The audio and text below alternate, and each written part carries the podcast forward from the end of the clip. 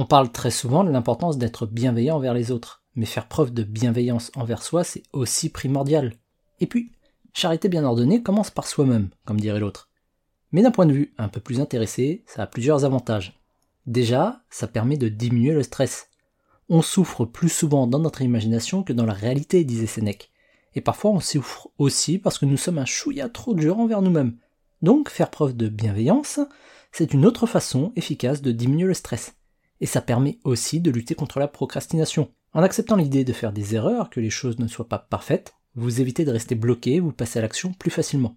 On ne bloque plus sur une tâche pendant des jours à ruminer et se sentir coupable de ne pas travailler.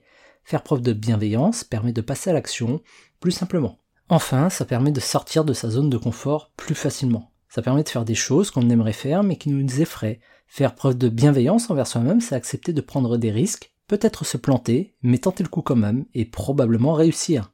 C'est donc aussi une façon plus efficace d'être heureux au quotidien. Et plus productif, il ne faut pas l'oublier non plus.